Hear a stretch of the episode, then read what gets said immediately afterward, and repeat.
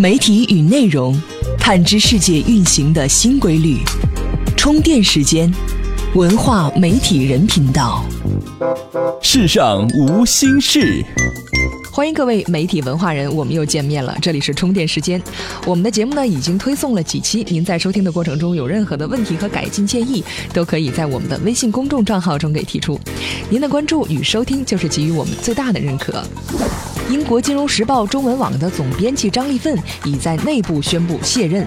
目前呢，他本人还未公布下一步的去向。一月十四号、一月十五号，有韩国格莱美之称的第二十九届韩国金唱片大赏将首次移师中国。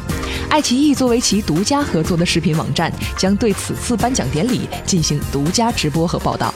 电商零售巨头亚马逊成为今年金球奖颁奖礼上的大赢家，但更重要的是，它在影视领域的玩法颠覆了电视台以订货数量取胜、靠广告收入养活的传统商业模式。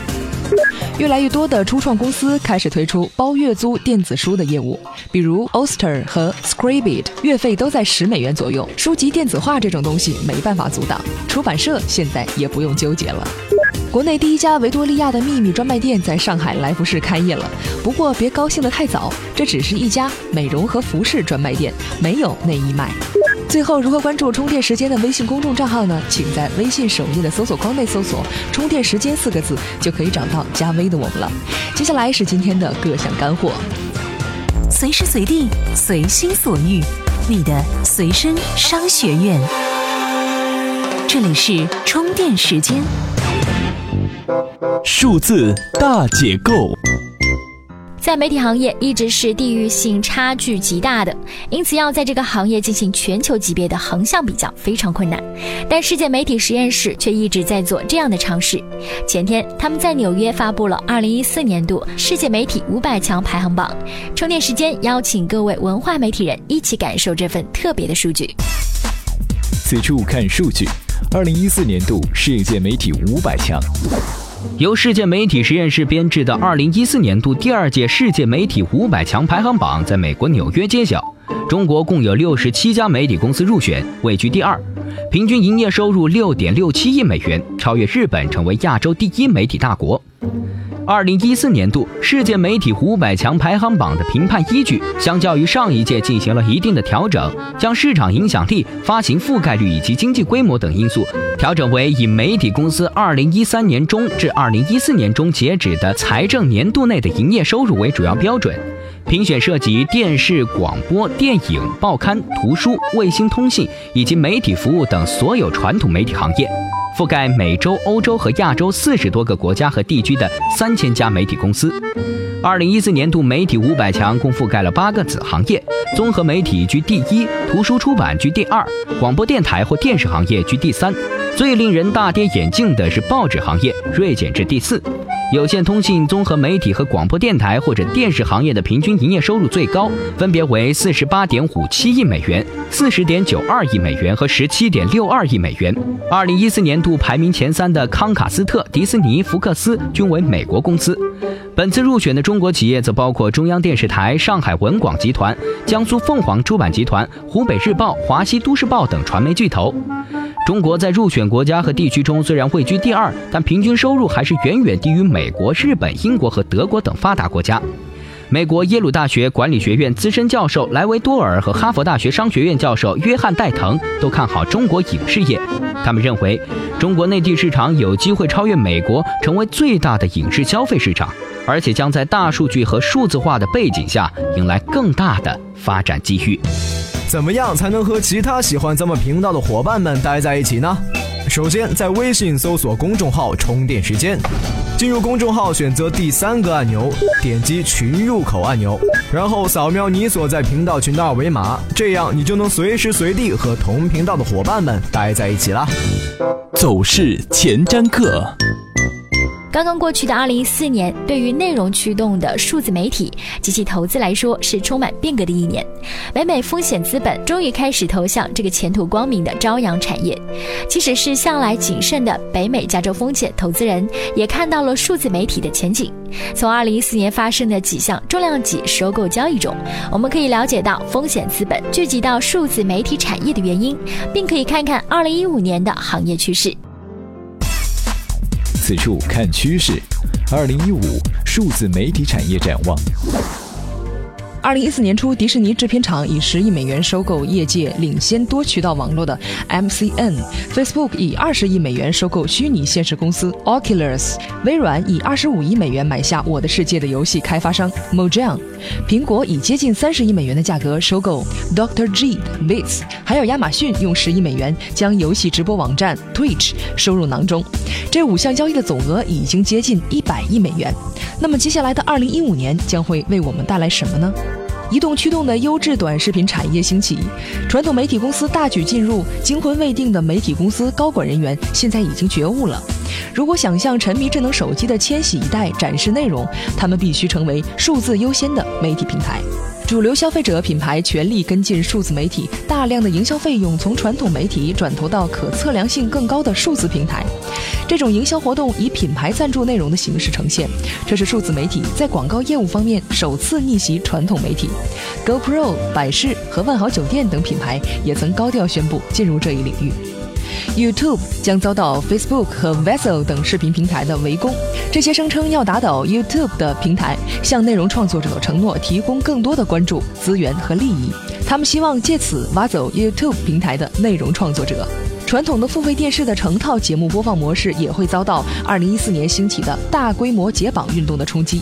在这一年之前，甚至是在半年之前，无法想象的事情，现在竟然成为现实。HBO、CBS 和 Starz 等电视网络都推出了单独的互联网 OTT 服务。2015年将会有更多的电视网络跟进这一做法。媒体与科技公司将会真正融合，长期存在的商业模式正在面临根本性的颠覆。传统媒体公司和大型科技公司都意识到，内容对于他们的业务发展来说已经变得越来越重要，因此他们将会认真考虑并购的事项。我们很快就会看到这一些大规模的收购交易。前面的趋势主要是关注北美市场的变化。如果您对国内或者华语地区的数字媒体趋势有自己的看法，欢迎向充电时间阐述您的看法。怎么样关注我们的微信公众号呢？您在微信内搜索“充电时间”就可以找到加 V 的我们了。关注后赶紧开始每日签到，积分可以兑换礼品哦。观点也麻辣。二零一三年，纸媒受到新媒体的疯狂冲击。二零一四年，很多报纸人都是一份辞呈，潇洒走，明日网上自由人。做自媒体，某种程度上成了很多善写的纸媒人的一条出路。可是他们很快就发现了问题，在网上写原创的却比不上搞摘编的，这该怎么办呢？此处有观点，写原创的浏览量拼不过搞摘编的，怎么办？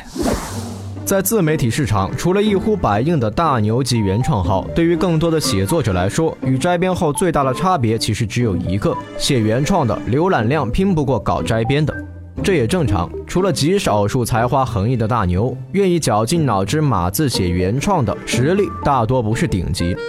想要以一人之力满足一个公众号的内容，确实困难重重，要么很难长期持续输出，要么是难以篇篇精彩。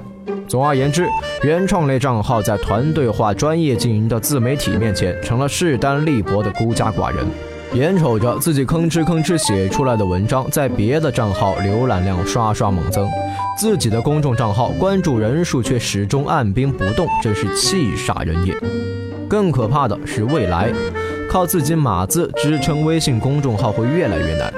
除了像吴晓波、罗振宇这样的原创大牛，剩下的作者写出来的文字只会被摘编号去掉作者信息抄走。错过了早期红利的新人，比在2013年更难写出头。原创号的未来应该怎么办？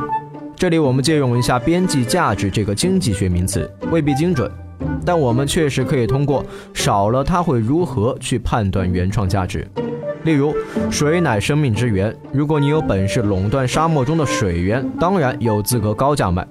可惜你我身边卖水的地方太多，重要的水的边际价值仍然很低。钻石这样的碳化合物没有什么用处，人工还能合成。但有了戴比尔斯集团控制钻石产量，并为他安排一个爱情恒久远的名声，钻石也能卖出高价。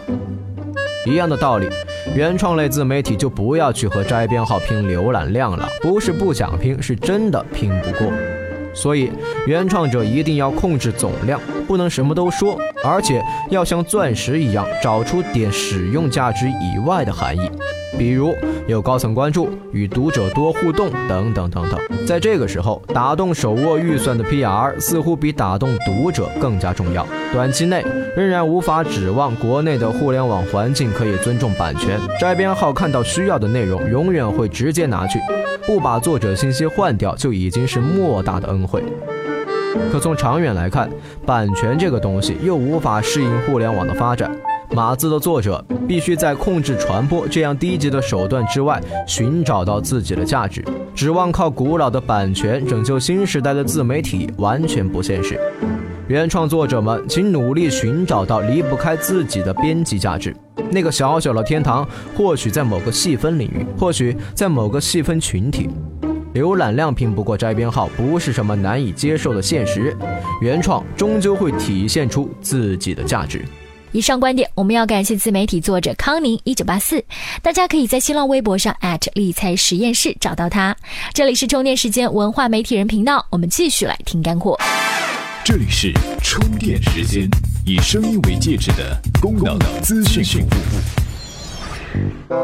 人物事件说，上映票房才两千万的电影，却是华纳二十年来最赚钱，未来也将不断赚钱的利器。接下来充电时间，跟大家聊聊为什么对内容生产商来说，内容库存才是最重要的资产。此处有分析，《肖申克的救赎》一部持续二十年的吸金利器。鲍勃·冈顿是一位性格演员，共饰演过一百二十五个角色，包括《二十四小时》和《绝望的主妇》，在奥斯卡获奖影片《逃离德黑兰》等多部电影中也出演过角色。但是，这位六十八岁的演员说，每天他都会听到有人窃窃私语。出租车司机、餐厅服务员、附近超市里新来的打包男孩指着他说：“那是《肖申克》里的典狱长。”他仍然还是会收到《肖申克》制作方的余款，数额不多，但很稳定。